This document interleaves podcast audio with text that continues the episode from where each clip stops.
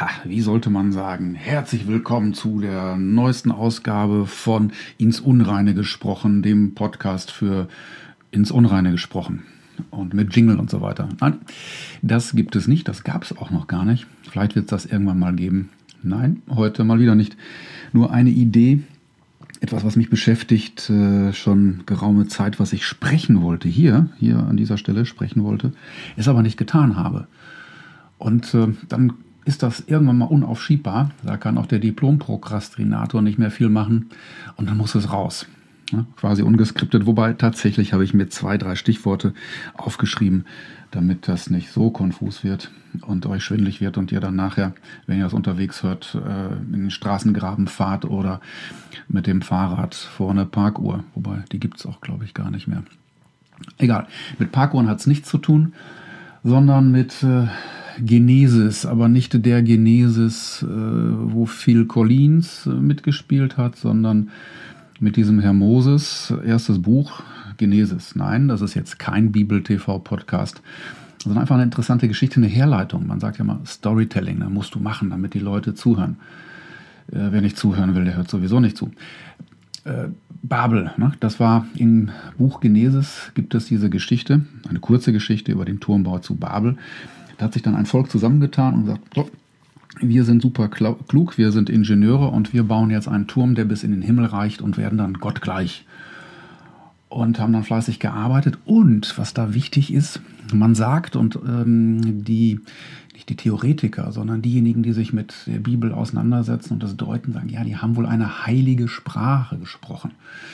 Also eine, von der ich dann ausgehen würde, dass es gar nicht so viele Worte braucht, sondern jeder weiß, was gemeint ist. Und es dann keine großartige Bedeutungsspreizung für Begriffe gibt, sondern äh, man weiß, worum es geht. Und deshalb konnten sie sich wahrscheinlich super organisieren und fing dann mit dem Turm an. Und der muss so cool gewesen sein, dass dann der liebe Gott oder Gott vom Himmel gestiegen ist. Ich weiß nicht, ob da noch ein Helfer dabei war. Und der hat sich das angeguckt und sagt, boah, alter Schwede, die kriegen das wirklich hin. Das wird mir jetzt aber echt zu blöd. Na, dann werden die nachher mir gleich äh, was auch vielleicht einer anderen Interpretation bedeuten kann, dass dieses, dieser Turm für Wachstum steht äh, und dann auch spirituelles, ne, das ist dann ja, die sich damit beschäftigen, können sich vielleicht was dabei denken. Äh, ersetzt durch materielles. Ne? Wir haben den größten Turm und sind natürlich toll und können was zeigen, aber das auch nur am Rande. Und er hat dann gesagt, nee, das möchte ich so jetzt nicht. Das gefällt mir nicht und hat äh, sie dann alle zum Sprachkurs geschickt. Äh, beziehungsweise es war gar nicht nötig, sondern hat ihnen unterschiedliche Sprachen gegeben, sodass die Verwirrung gar so groß war, dass sich kaum einer verstand. Und dann sind die in verschiedene Länder gegangen damals. So, das kann man jetzt interpretieren, wie man möchte. Bringt mich aber, oh Gott, dieses Wort aber, nee, bringt mich tatsächlich zu dem Thema. Das ist Begriffe und Sprache. Und es ist, es ist faszinierend, wie, wie wir uns missverstehen können, auch wenn wir die gleiche Sprache sprechen. Jetzt zum Beispiel Deutsch oder Westfälisch Platt oder wie auch immer, da gibt es dann Worte. Dann glauben wir, dass wenn ich jetzt Baum sage oder Auto oder Urlaub, dass du das genauso verstehst wie ich. Und äh, klingt tri trivial. Ja, ja, wir reden doch über dasselbe. Ich habe es doch mehrfach gesagt. Das musst du doch verstehen. Ne? Wir haben doch, du hast doch genickt, du verstehst das. Das ist nur leider in seltensten Fällen so. Weil wo, woher kommt denn jetzt so ein Begriff? Da gibt es doch etwas, jetzt nehmen wir mal, Baum finde ich ein tolles Beispiel, habe ich vielleicht auch schon mal gebracht der hat dann ja Wurzeln, dann gibt es Blätter, Rinde, Borke, eine Höhe, eine Blattform und ich weiß nicht, wie viele Eigenschaften. Es fühlt sich auch anders an. Du kannst drumherum gehen, ähm, ihn anfassen, hochgucken, hochklettern. Und aus dieser unendlichen Zahl von Eigenschaften, damit ich das jetzt nicht alles erklären muss, äh, nenne ich das Ding dann Baum. So, und ähm, dann hat einer die eine ganz andere Erfahrung, weil er einen ganz anderen Baum hat, einen kleinen zum Beispiel. So, und da haben wir dann ein Problem mit, mit der Verständigung. Und so ist das in fachlichen Themen auch. Wenn ich jetzt an, boah, wir reden ja alle über Transformation und über, über Change, da gibt es dann jemanden, der hat sich eine Methode beziehungsweise war mit etwas super erfolgreich und äh, hat dann beschrieben, wie er das macht. Das könnte jetzt so das agile Manifest sein oder agile Prinzipien oder was, ihr auch, was euch immer einfällt.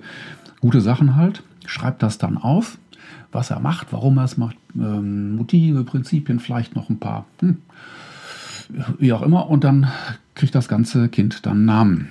So, und äh, damit dann äh, man nicht immer alles vorlesen muss und erklären muss, hat das Ganze dann einen Namen. Ja wie ein Kind auch einen Namen hat. Aber in diesem Fall nennen wir das dann doch, weil es mir gerade auf der Zunge liegt, agil. So, und dann nicken alle, jo, agil ist gut und verwenden es dann auch fleißig. Nur im Zuge der Verwendung, und das auch ganz normal, hat, haben sich die wenigsten Gedanken darüber gemacht, wie das denn mal entstanden ist und was wirklich dahinter steckt. Also nutze ich Begriffe, um dann schlau zu scheinen, beziehungsweise vereinfacht zu komprimieren und wende dann nachher irgendwas an, was wahrscheinlich mit dem Ursprung überhaupt nichts zu tun hat. Das ist dann auch mal eine babylonische Sprachverwirrung irgendwie. Ich weiß jetzt nicht, ob ich äh, dich schon verloren habe mit dem äh, schwindlig reden äh, Begriff, ne, viele Eigenschaften, dann baue ich einen Begriff und dann verwende ich den Begriff, aber die Eigenschaften sind dann nicht mehr da, die müsste ich nochmal neu erklären. Wir vergessen das dann oder es macht sich keiner die Mühe, da haben wir auch keine Zeit dafür, weil dann streiten wir uns darüber, ob jetzt dieses Konzept oder dieses andere Konzept gut ist, zum Beispiel bei, gut, bleiben wir bei Agil oder ach Gott, was verstehe ich jetzt unter Umweltschutz oder wie auch immer, dann streiten wir und dann sagen wir ja oder nein, bleiben bei dem Begriff, hauen uns möglicherweise tierisch auf die Fresse, beleidigen uns dann auch noch, live, online und wo auch immer. Und äh, haben gar nicht mal geklärt, worum es denn geht. Also nicht nur um die Prinzipien, sondern was verstehe ich denn darunter? Das mag ja schulhaft klingen, wenn es dann, wenn wir uns die Mühe machen würden, vielleicht auch bei, habe ich sogar gemacht in Meetings, was verstehen Sie denn unter dem Begriff? Und normal fragt das ja keiner, weil unter klugen Menschen und Experten und Beratern ist das ja völlig klar, was das denn heißt. Ja, Bullshit ist es eigentlich nicht, weil legen alle los und danach, ach, das habe ich mir mal ganz anders vorgestellt. Ne? So wie wenn ich dann ähm, meiner Freundin sage, wir fahren in Urlaub und äh, sie versteht dann unter Urlaub drei Wochen am Strand liegen und äh, äh, wie heißt das nicht Margarita, sondern dieses Zeug da in Spanien, Sangria, glaube ich, trinken. Gut, das tut sie nicht, aber sie könnte. Und für mich ist das dann halt Arbeiten im Kibbutz oder für mich ist das äh, Wandern auf dem Berg oder eine Rückkehr ins Kloster. Und dann buchen wir, buche ich dann, ja, der Urlaub ist gut, drei Wochen.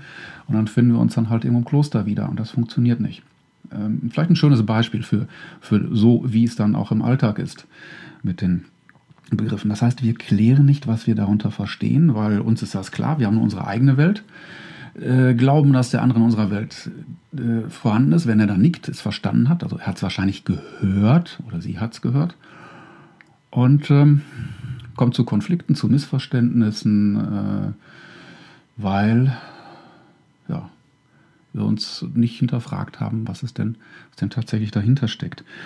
Und dann braucht es wahrscheinlich wiederum irgendwelche klugen Menschen, Konfliktberater, die dann sagen, ja, aber ihr seid doch gar nicht so weit auseinander. Mediatoren im äh, beruflichen oder schlaue Berater, die dann dir diesen oder jenen Begriff, ach gut, Work-Life-Balance ist ja auch so eine Geschichte. Oder New Work, äh, alles das, da muss man doch nur mal im äh, Bullshit-Bingo-Formular nachgucken. Und dann nicken alle, ja, das ist gut, das muss man machen, aber keiner weiß, woher es kommt oder wer es mal erfunden hat. Die Mühe macht sich ja auch keiner, weil es ist ja schöner, darüber zu diskutieren und schlau zu, schlau zu klingen, sich zu streiten, den anderen äh, zu beleidigen oder zu sagen, wie schlau man selber ist, anstatt die Zeit, die man dafür verwendet, doch mal so etwas in die Recherche zu gehen und dann sagen, oh Mensch, da kann ich ja auch noch was lernen, was das dann bedeutet. Und ich glaube, dieser, ähm, dieser Lernprozess, diese Recherche, dieses Suchen und Verstehen ist so gut angelegte Zeit, die muss ich dann nachher nicht in endlosen Diskussionen verwursten. Ähm, Werde dadurch auch ein bisschen klüger, wenn ich das möchte. Und das ist so, genau, was heißt der Tipp des Tages? Ja, achtet auf Begriffe. Wie verwendet ihr die? Wo kommt das dann her? Was meine ich? Was meint mein Gegenüber? Wie wird es verwendet? Hat das überhaupt dann jemand verstanden? Und man muss ja gar nicht klugscheißerisch klingen, wenn man danach fragt sondern einfach zunächst die Gewissheit, dass es auch anders verstanden werden könnte, dass ein Begriff immer eine Zusammenfassung und damit eine Reduktion der Eigenschaften ist, die nachher blöderweise dann wieder aufgefächert wird in ganz viele Eigenschaften. Das heißt, ich habe dann eine Verfälschung irgendwann. Nicht? Also vom Ausgangsgedanken, Komprimierung in den Begriff und dann nachher, wie nennen wir das mal, Dekomprimierung, aber eine Verlust, nicht freie, sondern eine verlustbehaftete Dekomprimierung. Und dann haben wir den Salat. Ja, und dann äh, bauen wir Dolmetscher und kriegen den Turm nicht zu Ende gebaut und dann klappt das auch mit dem lieben Gott nicht oder mit dem Nachbarn oder wie auch immer. Ja. Also wenn du jetzt verwirrt bist, wunderbar. Das hat man damals auch im Buch Genesis, im ersten Buch Moses gehabt und ich werde mir jetzt gleich nochmal was Schönes von Phil Collins und Genesis anhören, weil das gerade die Inspiration des Tages ist. Ja, bleib mir gewogen, kommentiere fleißig, äh, ruf mich an, schreib mir für Themen, rate mich mit ganz vielen Punkten, mit sechs Sternen am besten sogar oder sieben, wenn es geht. Mit Taxa hatte sieben Sterne, mit ja. Hm. Und ähm, das dann bei iTunes und woanders auch noch. Gibt es noch was zu sagen? Nö, ich freue mich auf die nächste Folge, bleib mir gewogen und ähm, nö, das war's. Man muss es ja auch nicht unnötig in die Länge ziehen. In diesem Sinne, euer Bertolt Raschkowski, dein äh, Horst, dein Horst für ins Unreine gesprochen, der einzig wahre Podcast, weil nämlich tatsächlich nicht geschnitten, keine Jingles, kaum geskriptet und auch nicht editiert. Jawohl, Echtheitszertifikat. Merkt ihr das? Tschüss.